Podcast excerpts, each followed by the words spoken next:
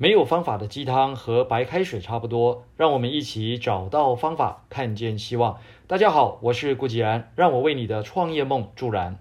在我们企业实战营的课程里，有谈到团队的定义。一个团队之所以能够成为团队，展现出来的品质就是默契。希望学院一直不是一个传统定义上的教育培训机构，因为这是由一群南部的企业家自主成立的学习型组织。我们的团队成员，无论是负责招生、场务、音响、文宣，还是接待、策划、布置、协调的所有伙伴们，通通都是企业家，也都有各自的事业，完全不需要透过管理的手段及方式啊，就能够恰如其分的各司其职，充分发挥，也不需要多余的沟通，整个默契啊，就自动串接在每一个环节里。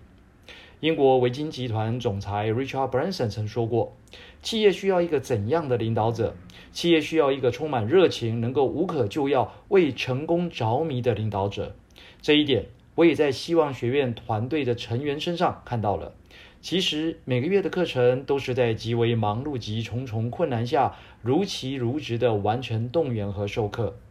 每位成员呢，也都是亲自播出时间来带领学员们进行实战演练。如果不是他们对于专业的坚持、对事业的热情、对成功的自我要求，怎么会毫不考虑的就启动了希望学院这种需要讲授一整年的课程呢？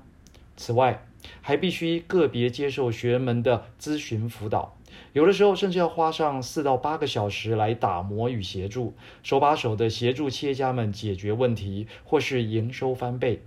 把整个学习的活动啊推向高峰，也为希望学院打下了厚实的基础。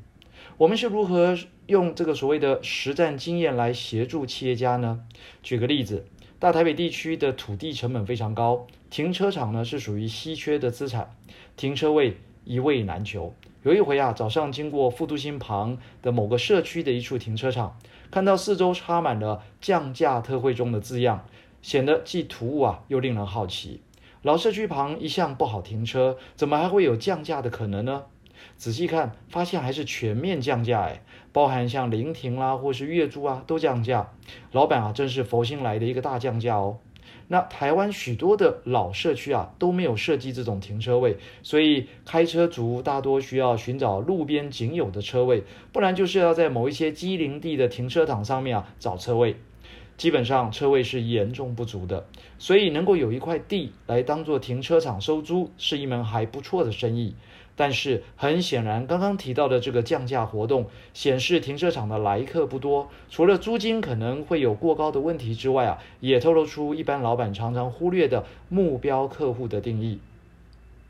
类似这样的案例该怎么处理呢？首先是大环境的盘点，副都心也会增加一些新的停车位，不过呢，距离老社区啊都有不算短的距离。其次，随着大众运输系统的逐步健全。像是捷运啊，像是公车的系统等等，开车族啊也日渐减少中。再来是目标客户的定义了，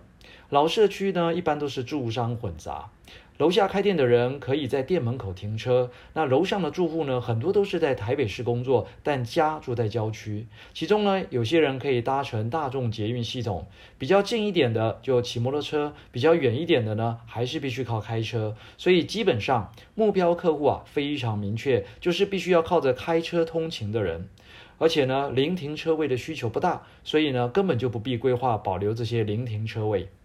任何的生意啊都有模式，每个模式里面呢的第一要素就是目标客户。不管你是经营企业，还是在某个角落里面的一个机零地的停车场，都必须要先确认目标客户，再按照客户群的特性啊来定价。有人可能会说，一个小小的停车场还需要去思考商业模式，会不会太大费周章了？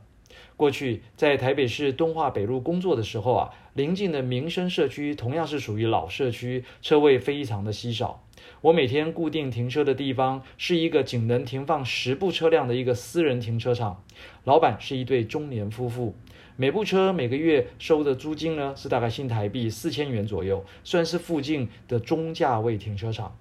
但是这对夫妇啊，非常勤快，而且非常聪明。他们还提供包月洗车的服务，每天帮你的爱车进行这个外部的清洗。那每个月呢，还帮你打蜡保养一次，一个月才收取新台币两千元。洗车的部分呢，还兼做散客，所以每个月啊，累积可以赚取高达新台币二十多万元。这里边有没有所谓的商业模式呢？有的，只是对这对夫妇来说，他们虽然不知道要如何有效的去分析和规划，却已经在执行上啊走出了自己的模式。商业模式不是什么神奇的魔法，商业模式原本就是一套我们每个人都应该知道的基本 know-how。这也是我在课堂上经常提到的。不要以为美国的创业家就只是在车库里面拼凑自己的梦想，他们的教育系统早已经把商业模式的 DNA 灌注在脑海里，成为一种思考的逻辑了。各位朋友，不要再随便降价喽，赶紧来学商业模式吧。以上就是今天的晨间小语，如果喜欢就帮忙转发出去喽。善知识要传递才能产生力量，我们下回再会。